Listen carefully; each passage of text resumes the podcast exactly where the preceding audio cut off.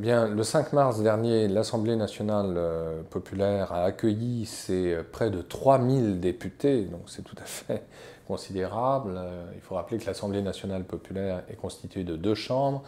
D'une manière générale, vu de l'Occident, on considère que ce sont de simples chambres d'enregistrement à la botte du pouvoir, de l'exécutif. Mais c'est quand même un peu plus complexe et c'est toujours un excellent poste d'observation. Pourquoi? Parce que on voit que les choses ne changent pas sur le plan structurel, mais en tout cas en surface, il y a quelques éléments euh, euh, de changement très réels. Déjà, euh, nous l'avons dit au cours d'une précédente émission, cette séance inaugurale a été marquée par un discours très important du Premier ministre lui-même, Li Keqiang, disant que la pollution était, je cite, un fléau pour la qualité de la vie.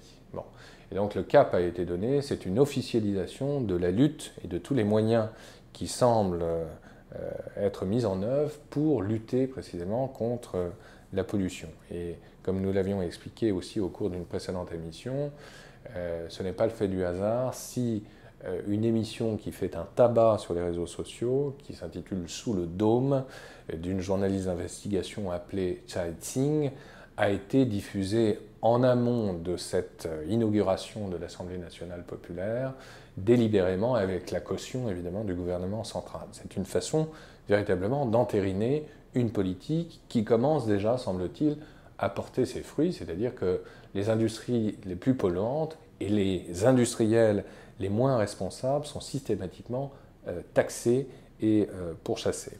Mais ce qui est très intéressant sociologiquement, c'est que cette immense rencontre, ce raout national de près de 3000 personnes qui convergent une fois l'an, généralement c'est au début du mois de mars, vers la capitale, donne lieu à des rassemblements assez spectaculaires et souvent inédits, entre, et des réunions, des échanges entre les hauts fonctionnaires, entre les gens des provinces, et euh, entre euh, des hommes d'affaires, mais aussi euh, des gens, je dirais, de la société civile, évidemment plutôt en rapport harmonieux, on l'a compris, avec le gouvernement central. Mais c'est très important parce que c'est là où les députés des provinces les plus lointaines vont chercher l'argent. C'est là où ils vont chercher évidemment des appuis politiques. Hein. Donc c'est très important de suivre tout cela.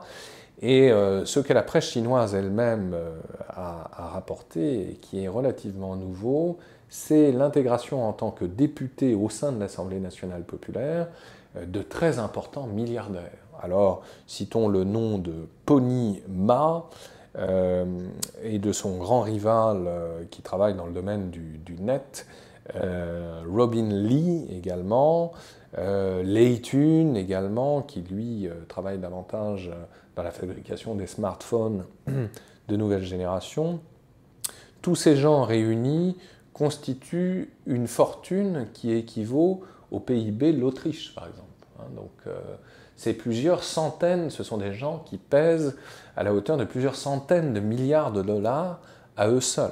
Donc, c'est tout à fait considérable. Et signe des temps aussi, et c'est là où c'est tout à fait intéressant de voir que le Parti communiste chinois évolue et accompagne euh, la mutation même de la société chinoise, c'est que ces milliardaires, plutôt que de les laisser précisément en marge du système politique, sont directement intégrés au système politique. Donc il y a une démarche, je dirais, très pertinente, très intelligente d'un point de vue des choix politiques, d'inclusion précisément, et non pas d'exclusion de ces nouveaux riches, de ces milliardaires, et en fait, c'est une politique déjà euh, qui a été affirmée assez tôt, au début des années 2000, par l'ancien président euh, chinois Jiang Zemin, et qui se poursuit précisément. Donc là aussi, continuité que je trouve euh, particulièrement remarquable. Alors, certains députés ont été interrogés à ce sujet, notamment par un collègue de Libération, le député Sun Xiuhua, euh, qui déclarait ceci au sujet de l'intégration de ces milliardaires. Tant que la fortune a été gagnée honnêtement, c'est utile au développement du pays, mais ils ont aussi le devoir de renvoyer l'ascenseur. Hein. Donc c'est très intéressant parce que on a là quelque chose qui se transforme. Alors évidemment, euh, les avis les plus négatifs euh, diront, ben, vous voyez, c'est la preuve évidente que la Chine est une plutocratie. Bon, c'est en partie vrai, mais en même temps, on sent bien qu'il y a là une démarche intégratrice qui montre aussi l'extraordinaire capacité euh, du Parti communiste en tant que puissance euh, mutante qui accompagne évidemment l'évolution sociologique euh, du pays. Alors cette Assemblée nationale populaire est essentiellement masculine encore au niveau des représentants du peuple à 90%, mais en même temps cette Assemblée, signe des temps aussi, commence à se féminiser. On a quelques femmes d'affaires, milliardaires, euh, chinoises, donc, euh, qui sont également députées ou qui gravitent autour de l'Assemblée nationale populaire.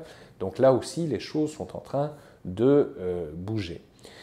Et l'autre aspect qui paraît toujours extrêmement intéressant, c'est que Li Keqiang, outre son discours sur le volet écologique, s'est prononcé également sur une baisse assez significative du budget consacré à l'armée. Alors c'est assez nouveau et en même temps ça prête euh, un certain nombre de suspicions, notamment aux États-Unis, où d'emblée on dit mais de toute façon les chiffres sont truqués, ce qui est pour partie vrai. Mais en même temps c'est un effet pas seulement d'annonce, c'est-à-dire que tout simplement en bon pragmaticien, les dirigeants chinois tiennent compte du ralentissement de l'économie chinoise. Donc euh, le budget passe de 12% à 10% pour le développement euh, euh, des dépenses de l'armée populaire de libération.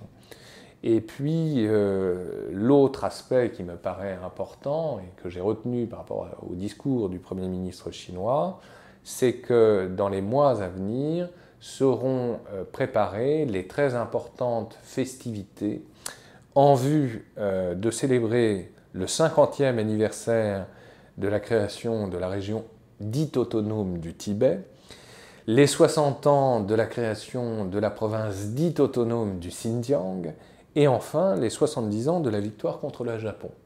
Donc, à bon entendeur, salut, c'est-à-dire qu'il s'agit évidemment tout simplement de fixer publiquement et d'annoncer publiquement euh, les grandes orientations de la politique étrangère chinoise. On va rappeler aux Japonais euh, que nous avons gagné la guerre. C'est une façon de botter en touche toutes les velléités nationalistes japonaises du moment. Et nous allons rappeler, à qui veut bien l'entendre, l'Occident tout particulièrement, que le Tibet, le Xinjiang également, ont toujours été, comme on le sait, des provinces chinoises. Donc c'est une façon de rappeler que là encore, les dirigeants chinois ne lâcheront rien sur des intérêts fondamentaux, vitaux, euh, qui visent donc à sanctuariser euh, des objectifs stratégiques de la Chine.